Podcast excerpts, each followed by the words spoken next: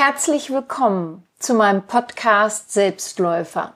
Der Podcast für mehr Selbstbewusstsein, Selbstbestimmung und Achtsamkeit.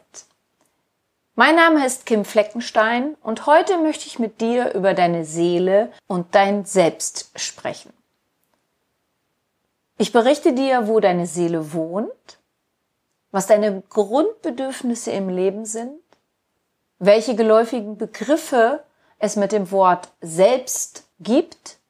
Und von diesen Begriffen erkläre ich dir auch ein paar näher. Außerdem gehe ich auch noch etwas auf den Begriff selbst detaillierter ein. Vielleicht kennst du schon meine Podcast-Folge Nummer 20 mit dem Titel Woher weißt du, wer du bist? In dieser Folge geht es um das Thema selbst. Falls nicht, dann empfehle ich dir, sie einmal anzuhören, sofern du dich natürlich für das Thema selbst interessierst.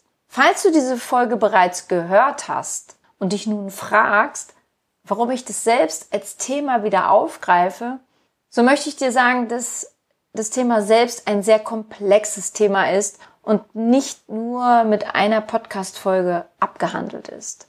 Und da ich ja Wiederholungshörer habe, gehe ich ganz gerne noch einmal auf ein Thema ein. Um die Dinge näher auf den Punkt zu bringen, nehme ich halt Themen einfach nochmal auf. Ich hoffe, das ist okay, denn mir ist es in meiner Arbeit, und dazu gehört der Podcast nur mal dazu, wichtig, in die Tiefe gehen zu können. Auch wenn das natürlich bei einer Podcast-Spieldauer von circa 20 Minuten nicht ganz so einfach ist. Daher heute auch nochmal etwas zu dem Thema selbst. Das Gefühl für den eigenen Selbstwert ist das Fundament, auf dem wir alle stehen auf dem unser Leben fußt. Alles weitere wie Selbstbewusstsein, Selbstvertrauen und Selbstakzeptanz erschließen sich aus dem eigenen Selbstwert. Ein gesunder Selbstwert ist ein Grundbedürfnis eines jeden Menschen, aber leider ist der eigene Selbstwert bei vielen Menschen sehr fragil, sehr wackelig. Der Selbstwert hat meistens in der Kindheit bereits gelitten, weil das Kind in dessen Selbstwert nicht so gestärkt wurde, wie es für das Kind gesund und gut gewesen wäre. Je nachdem, was ein Mensch in der Kindheit, Jugend miterlebt oder erfahren hat, gibt es Menschen mit einem gesunden Selbstwert. Diese wissen, was sie wollen und streben auch erfolgreich danach. Aber waren die Erfahrungen schlecht oder sogar sehr schlimm, dann ist der Selbstwert dieser Person fragil, sehr kritisch und negativ besetzt. Dementsprechend wirkt sich das alles auf die anderen Begriffe aus, die mit dem Selbst anfangen. Ich nenne dir jetzt mal ein paar.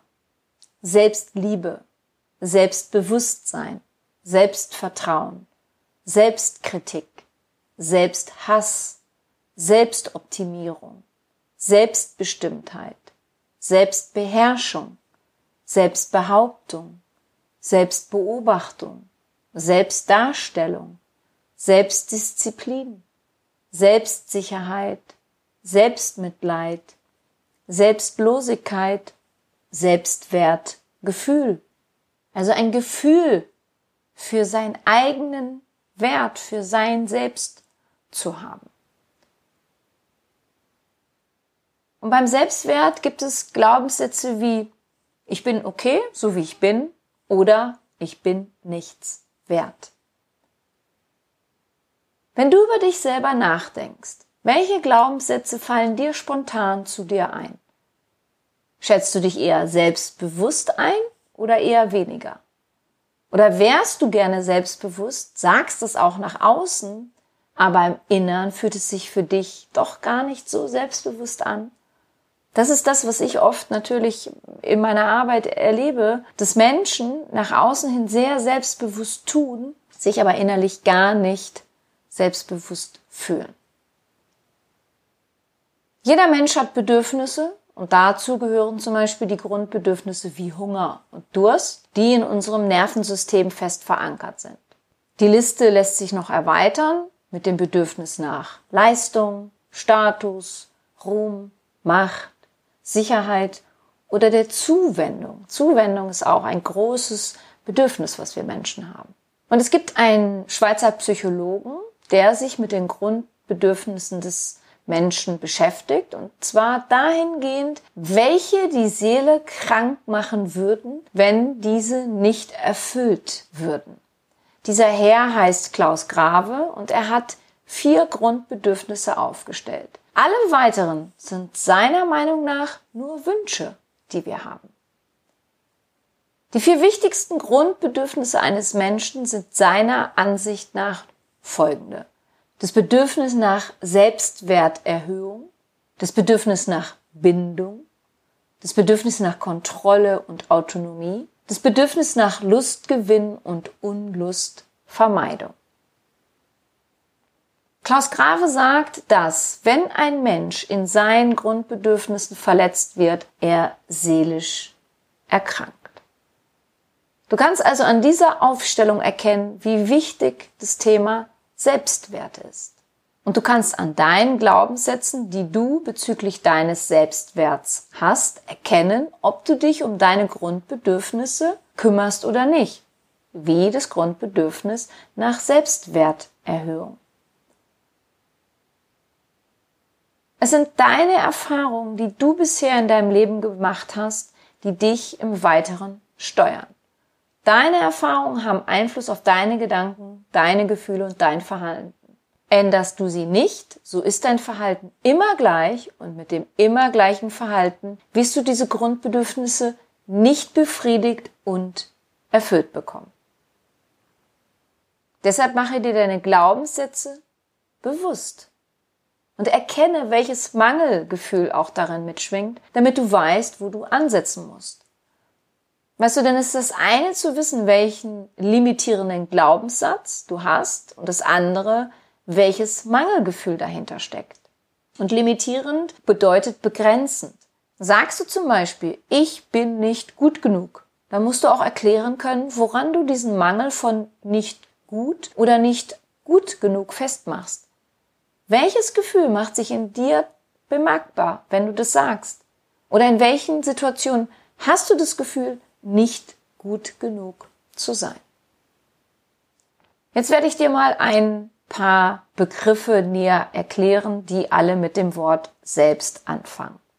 Selbstwert beschreibt die Haltung, die wir zu uns selber haben. Was genau das Selbst ist, dazu sage ich später noch etwas.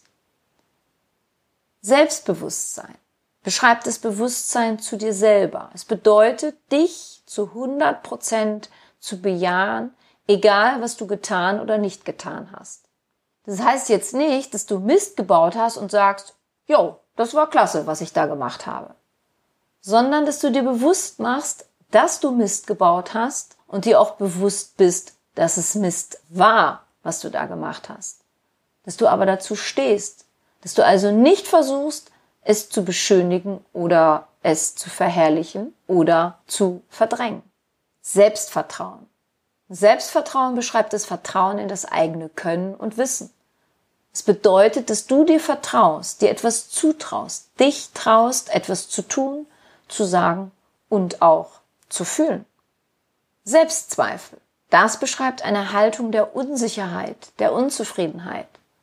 Schnipp, schnapp, Zweifel ab. Das wünschen sich so viele Menschen. Lassen dich deine Zweifel immer wieder schwanken, unsicher werden? Ich habe eine Freundin, die denkt momentan darüber nach, ob sie in der Stadt, in der sie wohnt, wohnen bleibt oder doch wieder in eine Stadt, in der sie lange gelebt hat, zurückzieht. Und sie ist die ganze Zeit unsicher und zweifelt, was denn nun das Richtige ist. Das hat was damit zu tun, weil sie an sich selber zweifelt. Selbstpräsenz beschreibt eine Haltung des Gewahrseins, der Selbstwahrnehmung. Das bedeutet, wie bist du da? Wie stehst, wie gehst du? Wie präsent bist du in einem Raum voller Menschen? Stehst du gerade? Schaust du den anderen Menschen offen in die Augen? Oder neigst du deine Schultern nach vorne und hältst den Kopf eher gesenkt? Selbstbestimmtheit. Das beschreibt eine Haltung des eigenen Willens. In dem Begriff steckt das Wort Stimme. Hast du eine Stimme für dich selber? Stehst du zu dem, was du denkst, fühlst, was du meinst, auch wenn andere anderer Meinung sind? Oder übernimmst du eher die Meinung von anderen Personen? Selbstdisziplin. beschreibt ein Verhalten der Kontrolle, der Beherrschtheit. Das kannst du leicht daran erkennen, wie du an Vorhaben, Plänen, Wünschen und Zielen dranbleibst. Niemand ist zu 100% diszipliniert, aber das ist auch gut so, denn zu viel Disziplin lässt Menschen zu Control Freaks werden. Und noch ein Begriff, die Selbstachtsamkeit. Das beschreibt ein Verhalten der Aufmerksamkeit zu dir selber. Das beschreibt, wie du überhaupt auf dich achtest, wie du mit dir sprichst, dich behandelst, wie du dich von anderen behandeln lässt und wie du auch mit deinem Körper umgehst. Wie achtsam bist du? Vielleicht hast du an der grafischen Liste etwas Wichtiges erkannt, nämlich worum es im Leben geht. Es geht um dich. Und dein Selbst bist du. Dein Selbst ist das, was dich ausmacht. Ohne all die Bezeichnungen, die du im Laufe des Lebens angehängt bekommen hast. Bezeichnungen wie Haus, Mann, Frau, Auto, Arzt, Kindergärtnerin, gut, schlecht, lieb, nett, Tochter, Sohn und wie du dich sonst noch bezeichnen magst. Ohne all das, was du dir im Laufe deines bisherigen Lebens erarbeitet und erschaffen hast.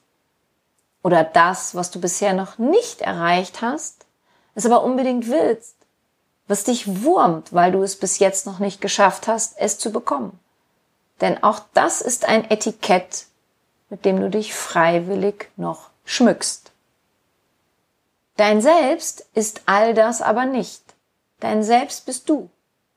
Je mehr du dir dieses Selbst bewusst wirst, es zwischendurch spürst durch Möglichkeiten wie die Meditation, der Hypnose, des im Augenblick Seins oder einer Achtsamkeitsübung, desto mehr erkennst du, dass du zum Beispiel niemals wirklich allein oder einsam sein kannst.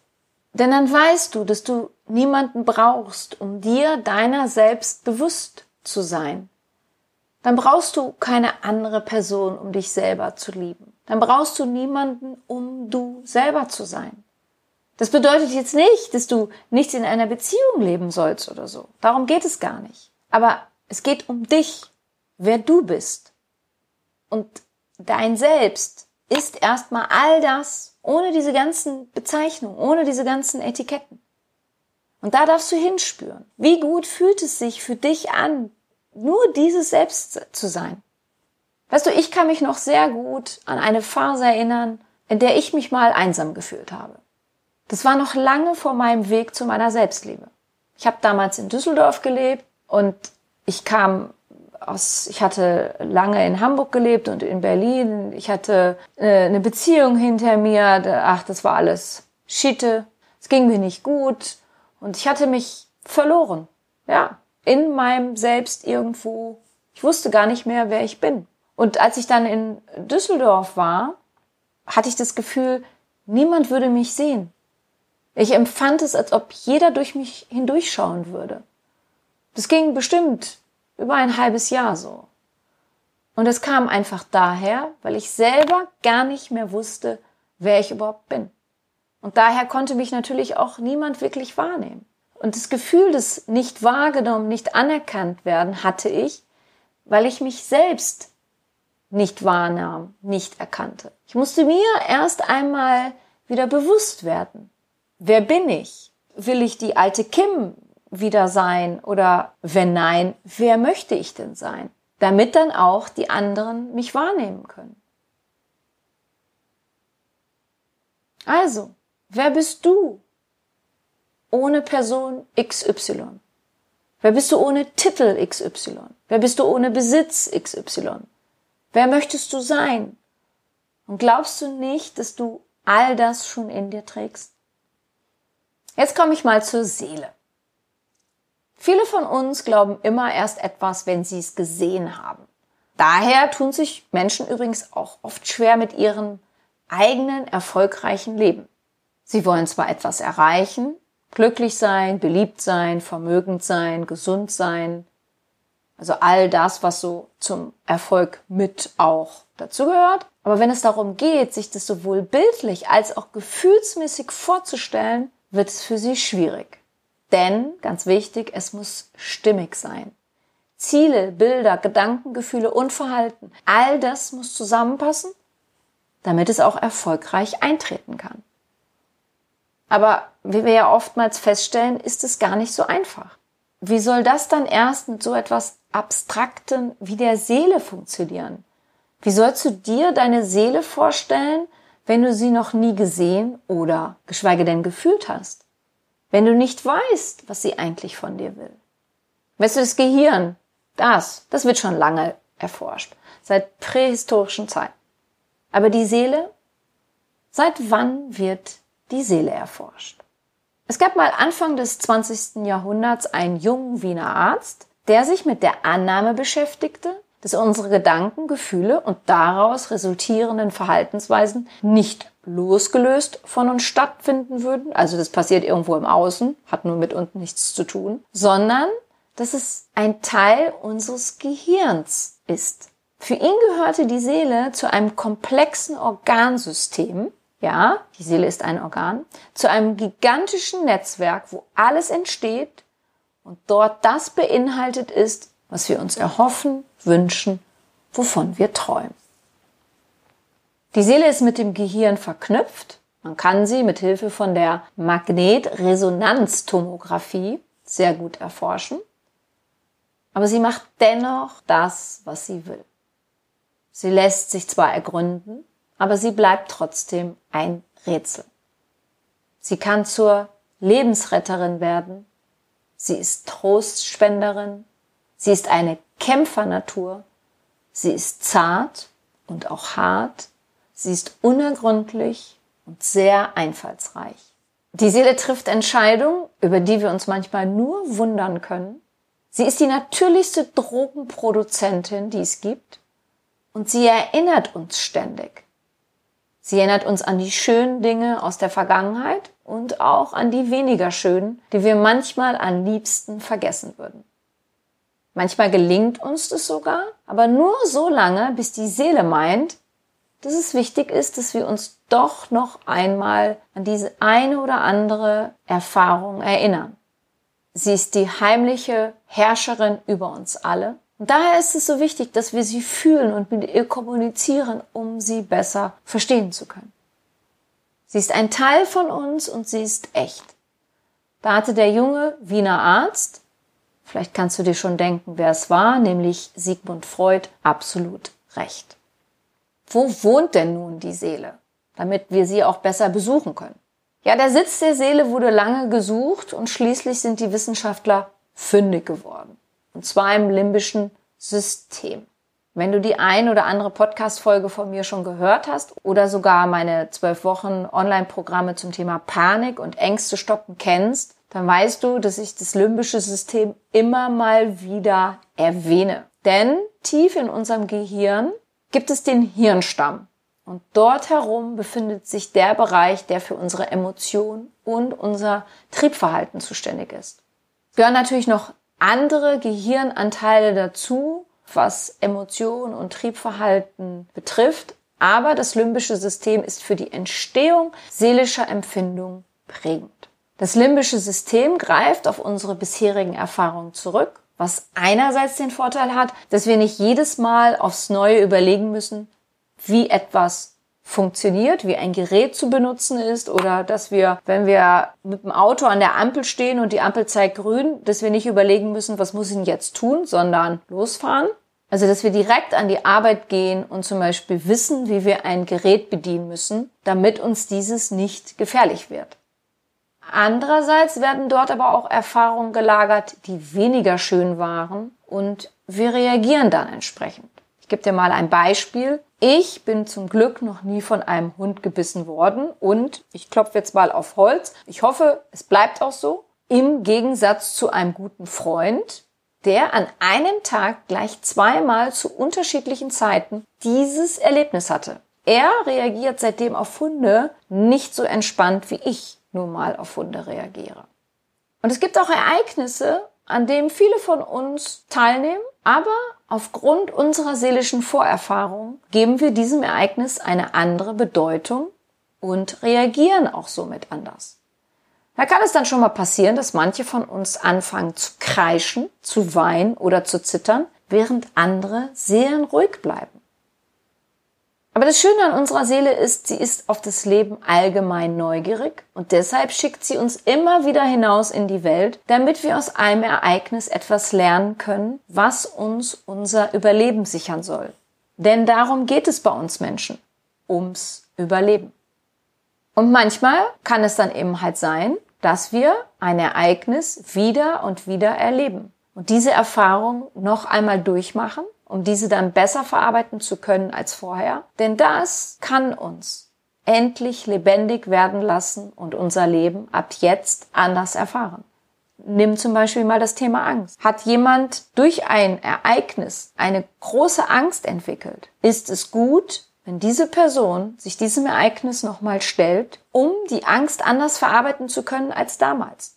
Und wenn dann die Angst abgeschwächt ist oder in Bezug auf das Ereignis sogar komplett weg ist, dann ist eins ganz klar, dann kann diese Person ein weitaus schöneres und lebendigeres Leben führen als vorher mit der Angst.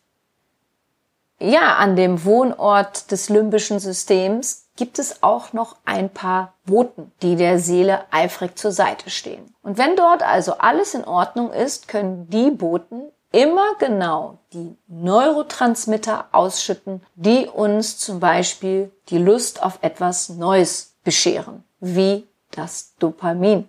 Oder uns glücklich fühlen lassen, da kommt das Serotonin ins Spiel, uns etwas merken lassen, das macht das Noradrenalin, uns aufpushen, das Cortisol, oder uns in ein Liebesrausch verfallen lassen.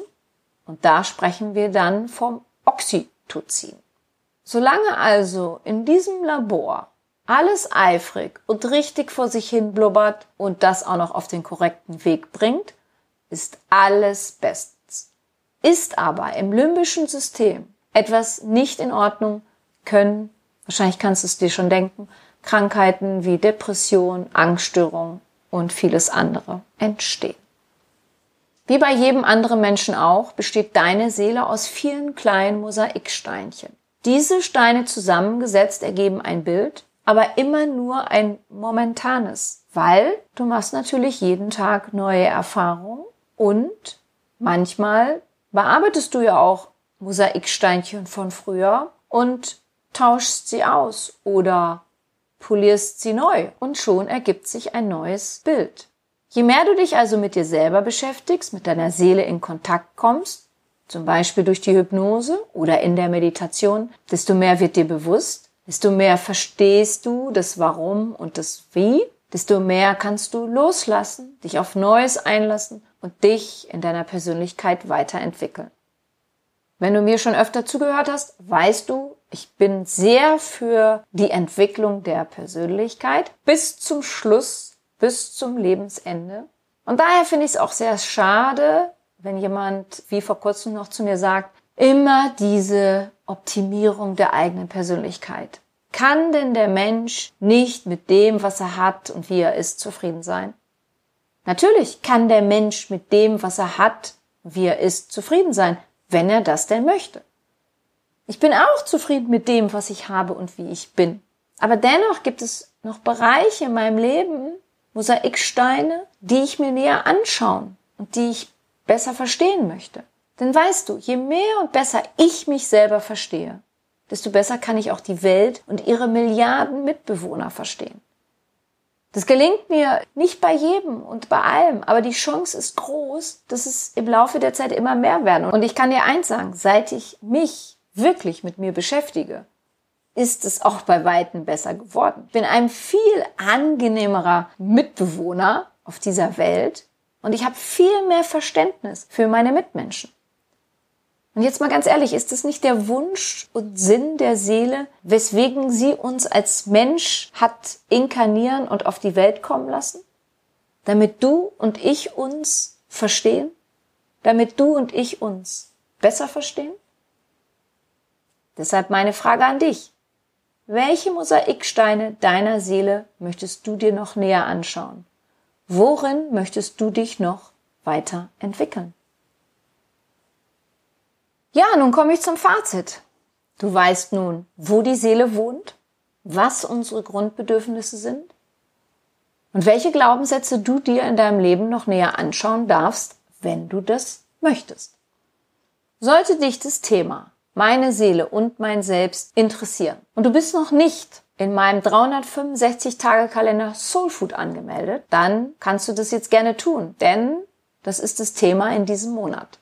Du bekommst durch diesen Soulfood-Kalender von mir jeden Tag eine Mail mit meinen Gedanken. Außerdem wird es in diesem Monat auch noch ein 7-Tage-Meditationsprogramm geben, das genau dieses Thema meine Seele und mein Selbst behandelt.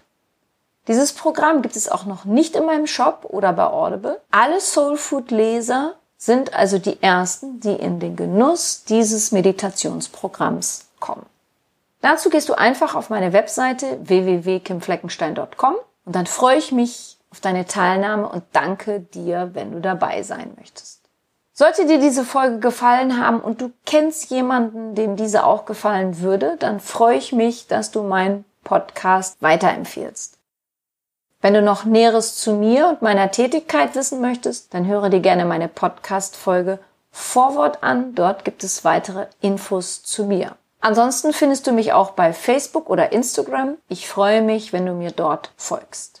Ich danke dir, dass du meinen Podcast hörst. Ich bedanke mich für dich, für dein Zuhören, für dein Dasein.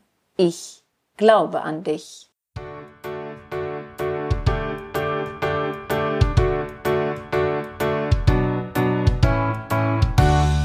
Wenn dir mein Podcast gefallen hat, dann hinterlasse doch eine positive Bewertung oder empfehle meinen Podcast gerne weiter. Besuche auch meine Website www.kimfleckenstein.com, folge mir bei Facebook und Instagram oder höre in meine Programme bei Amazon, Apple, Audible und Google rein. Du kannst mir auch gerne an info@kimfleckenstein.com schreiben, wenn du ein spezielles Anliegen hast. Ich danke dir und sende herzliche Grüße.